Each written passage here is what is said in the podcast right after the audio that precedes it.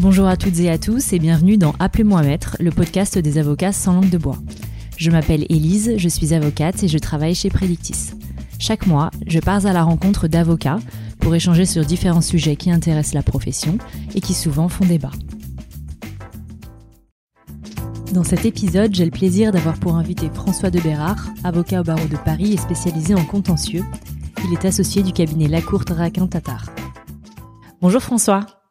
Bonjour Elise. Merci d'être mon invité aujourd'hui. Alors François, tu es à la fois un ami, un ancien confrère, puisque lors de mes années chez euh, Darrois, tu étais euh, avocat en contentieux dans le même cabinet.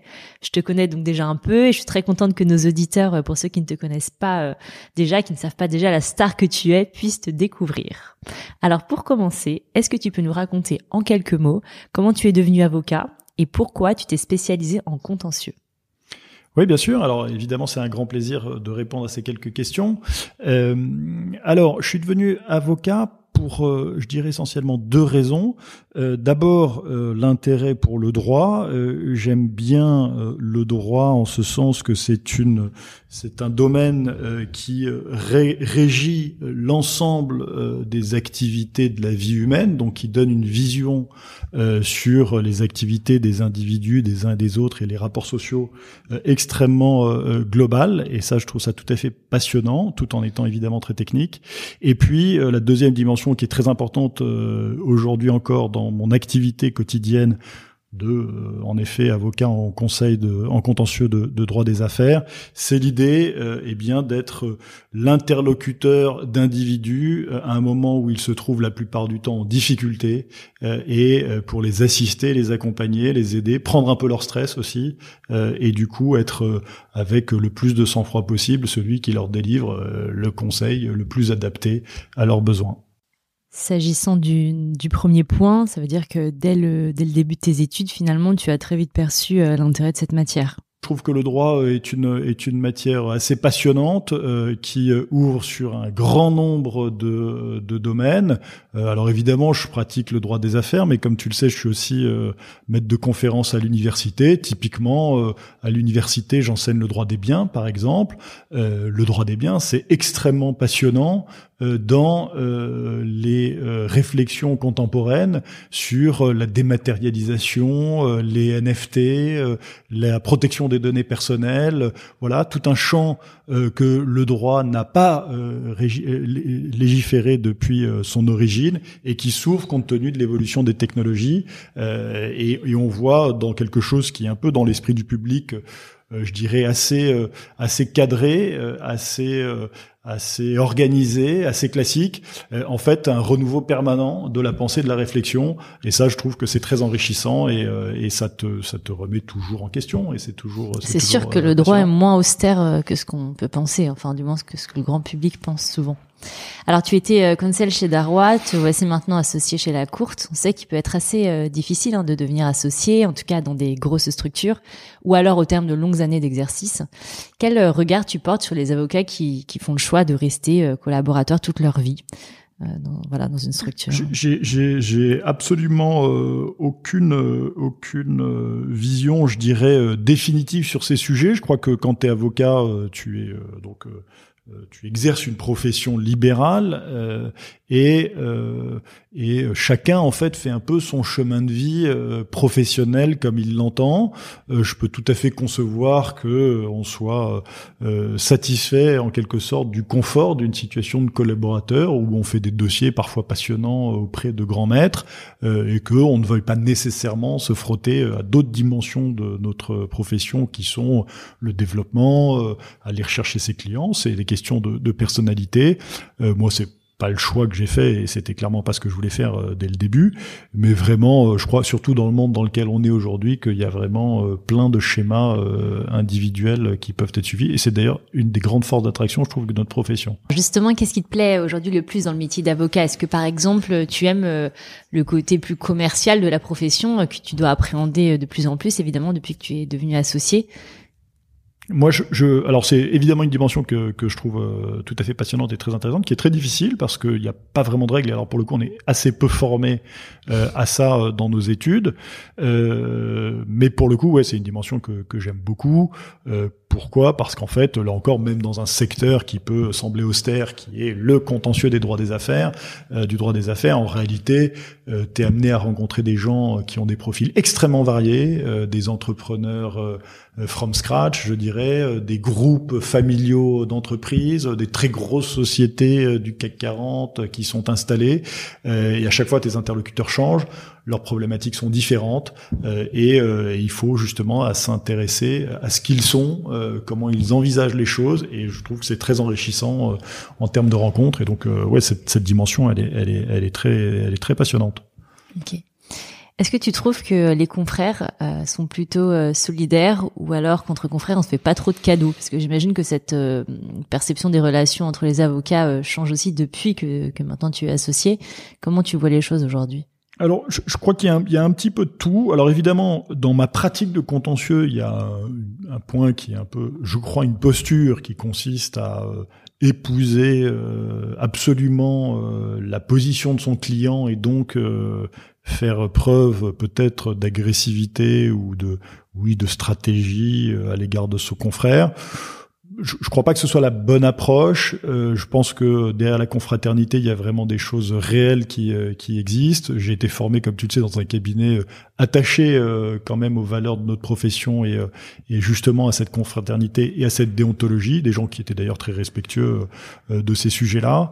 et je pense que pour le coup, c'est un gros avantage dans notre profession de pouvoir avoir un rapport franc mais confidentiel avec son confrère et du coup de pouvoir essayer d'élaborer élaborer euh, des solutions les plus euh, intelligentes pour pour les parties qu'on représente. Maintenant, euh, la nature humaine étant ce qu'elle est, oui, il y a des confrères qui sont désagréables et ça, il faut faire avec. C'est la vie. ok. Alors, s'il y avait une chose à, à refaire dans la façon dont ta carrière s'est déroulée jusqu'à présent, laquelle serait-ce? C'est difficile de, de, de, comme ça, en étant aussi jeune, ça paraîtrait vraiment présomptueux de. C'est vrai que tu es extrêmement jeune.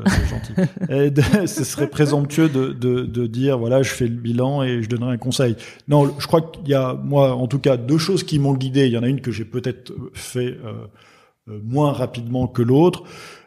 La première, c'est, je crois qu'il faut, dans la mesure du possible, assez peu se spécialiser, c'est-à-dire qu'il faut être ouvert euh, à toutes les pratiques. Ça ne veut pas dire qu'on va être un spécialiste du droit fiscal ou de la propriété intellectuelle, ça, ça n'existe pas. Mais en revanche, faire des dossiers qui impliquent de la fiscalité, de la propriété intellectuelle et travailler avec des confrères dans ces pratiques-là euh, pour conseiller des clients, je pense que c'est très important parce que ça vous amène à être capable de répondre vraiment aux attentes de vos clients euh, au fil de l'eau. Et puis après, euh, pour le coup, quelque chose qu'il faut faire et je pense plutôt plus vite que plus tard. Je ne saurais pas dire si je l'ai fait assez vite ou, ou trop tôt. Ça, c'est peu importe, mais c'est vraiment développer une clientèle personnelle. C'est notre assurance vie à toutes et tous dans notre profession. Euh, la réglementation fait que si vous êtes collaborateur, même dans un très beau cabinet, vous pouvez avoir une clientèle personnelle.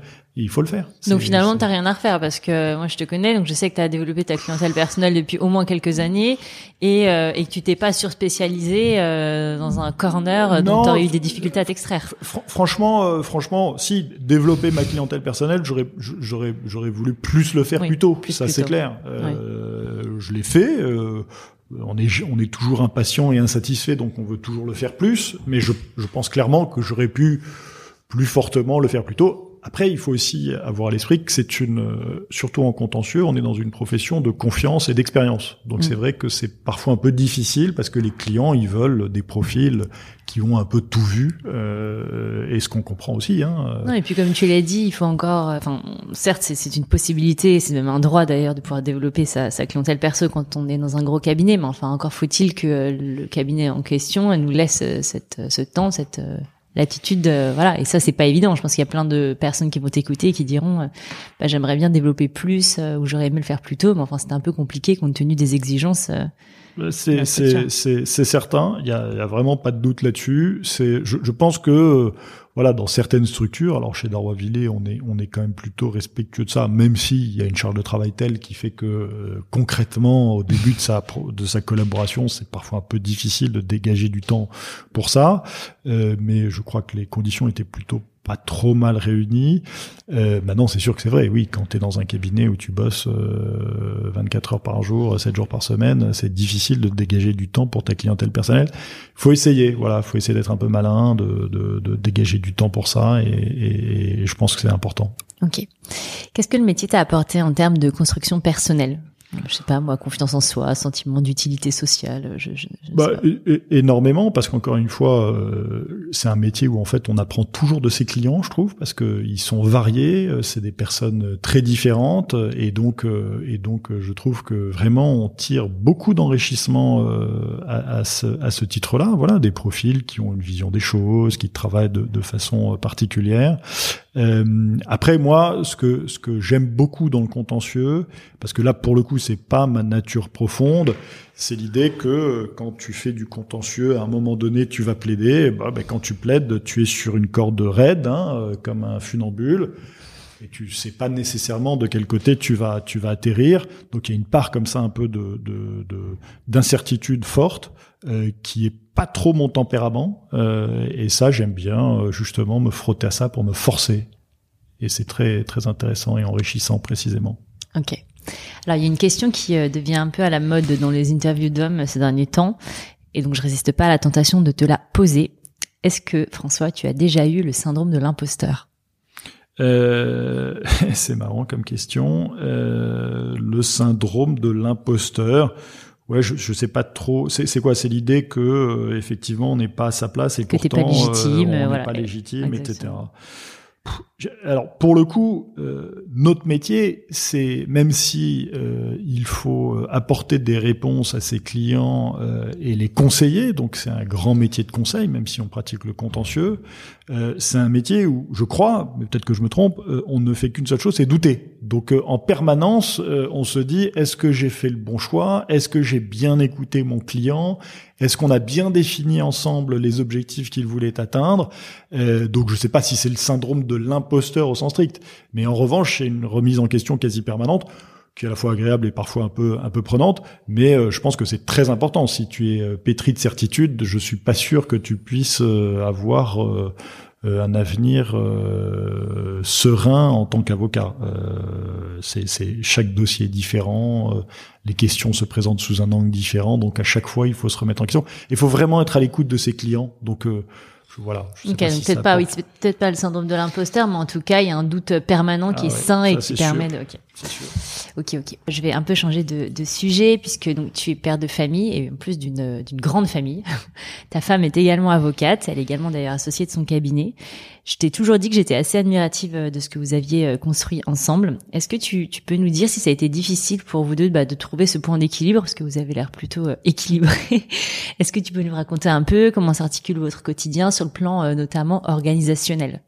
Bah, Là-dessus, euh, je dirais, euh, c'est en effet c'est compliqué parce que c'est très lourd et euh, on est dans des métiers de service, donc si tu veux, tu le sais, il faut être disponible pour son client, voilà, ça c'est la règle de base. après, vivre avec une avocate, ça permet justement de bien comprendre les les, les, les urgences des uns et des autres. Oui, mais ça ne démultiplie pas le temps. Non, ça ne démultiplie pas le temps. Ça, ça nécessite effectivement de l'organisation.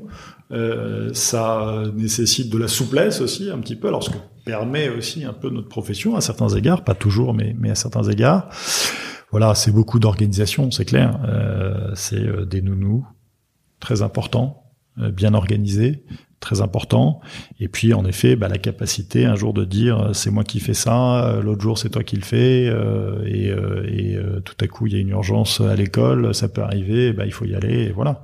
Et vous arrivez à vous libérer du temps, ne serait-ce que tous les deux, sans les enfants, sans le boulot, ou c'est quand même compliqué quand on est tous les deux avocats avec beaucoup d'enfants bah, avec euh, ça arrive mais c'est pas euh, je vais pas te dire que c'est euh, tous les tous les soirs et toutes les semaines et tous les week-ends. Non forcément en ayant quatre enfants tu passes en effet beaucoup de temps personnel et de ta vie de famille avec tes enfants. Mais bon ça va on arrive à se trouver quand même des des, des moments sympathiques à deux. Ok.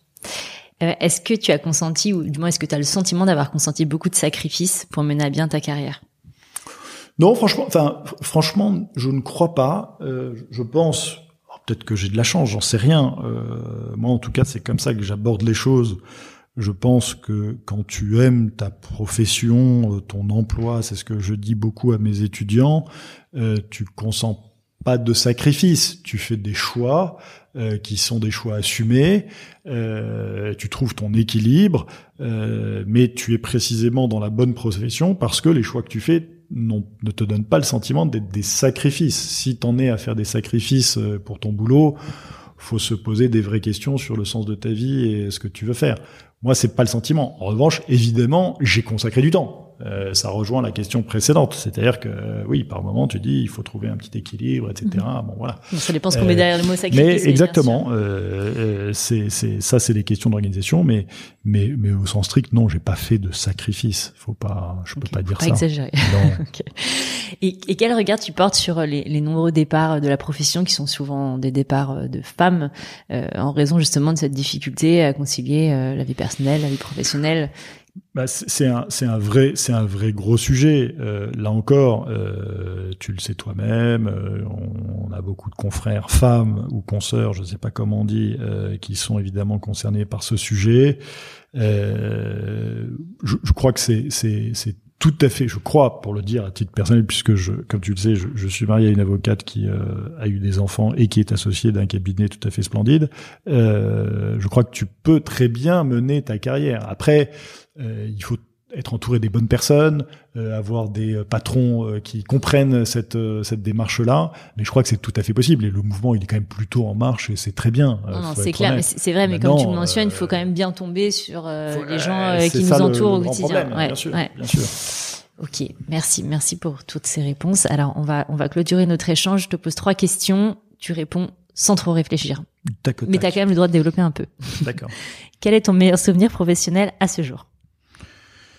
Ouais, j'en ai beaucoup, mais euh, un, j'ai peut-être un euh, souvenir professionnel euh, sur un très gros dossier que j'ai fait avec Alain Maillot, où on a, à l'occasion d'un contentieux, mis en place une stratégie, je dirais, post-contentieuse, qui s'est déroulée quasiment comme voilà une mécanique automatique qui a extrêmement bien fonctionné, et je crois qu'il a fait très plaisir aux clients, et c'était assez satisfaisant au plan professionnel. Ok, donc la source de, de la satisfaction venait du fait que ton client était très satisfait ou que le, et que le plan s'exécutait parfaitement. Ah ben voilà, on lui avait dit voilà ce qu'on va faire, euh, voilà où est-ce qu'on va amener euh, l'adversaire. L'adversaire est allé exactement dans la direction qu'on voulait euh, et on a pu bâtir une stratégie contentieuse là-dessus. C'était c'était en effet extra et le client était effectivement extrêmement content. Très content. Si tu pouvais changer, François, une chose dans ta vie professionnelle actuelle, laquelle serait-ce? Bon, bah, j'ai rien à changer, je suis parfait, je suis très content. Ah, enfin, ça, oui, parfait ça, t'es parfait. Personnel, Toi, oui, mais, euh, je suis dans une situation, non, encore une fois, je suis extrêmement chanceux. Euh, c'est formidable. Non, bah, si le, le, vrai, je crois que le vrai sujet, alors c'est peut-être dû à mon âge parce que tu as eu la gentillesse de dire que j'étais jeune, mais en fait, je suis vieux. Euh, c'est le temps. Euh, T'aimerais toujours avoir plus de temps, euh, euh, précisément aujourd'hui à consacrer au développement, voilà, à, dé, à, à, démultiplier tes activités. Bon, bah là, on est un peu contraint et bon, et c'est comme ça. Il faut faire avec. Dernière question. Si tu n'avais pas été avocat, dans quel métier tu penses que tu te serais épanoui? C'est une question qui est très difficile. Euh, je, pense comme ça, si tu me demandes tout de go, sans trop réfléchir, j'aurais bien aimé être médecin. Comme quoi, c'est pas complètement, c'est lié, c'est assez lié en fait. Mais oui, ça m'aurait plu. C'est pas la première fois qu'un avocat me, me dit ça. Ça dit ça. Ah bah voilà, tu vois comme quoi. Il doit y avoir des, des liens assez forts. C'est clair. Merci beaucoup, François. Bah avec grand plaisir. À bientôt. À très vite. Merci d'avoir écouté Appelez-moi Maître. J'espère que cet épisode vous a plu. Pour ceux qui ne le connaissent pas encore, Predictis est un outil qui organise toute l'information juridique. Il est aujourd'hui utilisé par plus de 2000 professionnels du droit en Europe. Vous pouvez bien entendu tester l'outil gratuitement en allant sur predictis.com. Et si vous souhaitez me contacter, n'hésitez pas à m'envoyer un email à l'adresse elise.mayo.predictis.com. À bientôt!